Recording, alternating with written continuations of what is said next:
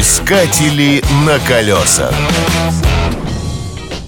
Всем привет, с вами автоэксперт Павел Картаев, и сегодня я вам расскажу про испытание корейским светофором. Вспоминается автопробег по Южной Корее. Опыт бесценный, как в плане познания страны, так и в плане знакомства с особенностями правил дорожного движения. Очень много знаков на корейских дорогах, которые нам не знакомы.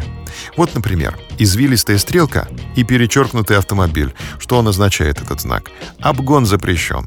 А где же знак «Главная дорога»? А нет его. На улице городов не встретишь знака «Главная дорога». В Корее действует только правило «помеха справа». Еще довольно частая ситуация, когда перед основным светофором установлен предупреждающий. Он мигает желтым светом. А вот на опасных участках такой светофор может мигать красным светом. Европейцев это сбивает с толку. Мы послушно останавливаемся перед красным мигающим светофором и ждем зеленого сигнала. Ждать можно до утра, зеленый свет не зажжется. Признаком того, что светофор выполняет предупредительную функцию, может послужить его расположение. Такой светофор находится на большом удалении от перекрестка. Но это еще что? Хуже другое.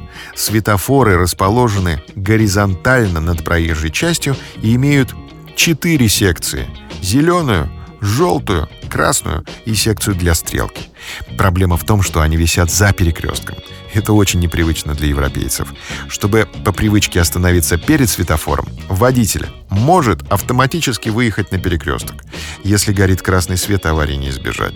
Так что совет один. Изучайте местные правила и будьте бдительны. На колесах.